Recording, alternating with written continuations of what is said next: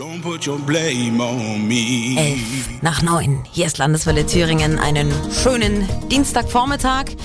Wobei so schön bleibt er nicht. Wenn diese Nachricht so eintritt, dann könnte das wirklich eine der schlimmsten Meldungen der Woche sein. Offenbar sind die Verhandlungen mit einem potenziellen Kaufinteressenten für das Erfurter Siemens Generatorenwerk geplatzt. Das berichtet das Manager-Magazin.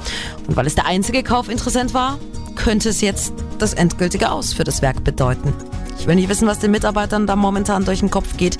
Die sind ja schon seit Wochen am Bangen um ihre Jobs. Es ist Wut, ein bisschen Angst ist dabei, aber in erster Linie ist es Wut. Unsicher, natürlich hängt eine Existenz dran. Ich habe im Werk gelernt, bin seit 13 Jahren jetzt bei Siemens und es ist erschreckend eigentlich. Hier zählt halt nicht der Mensch. Das ist sehr, sehr traurig. Und nach so vielen Jahren empfinde ich das als sehr frustrierend und dankbar.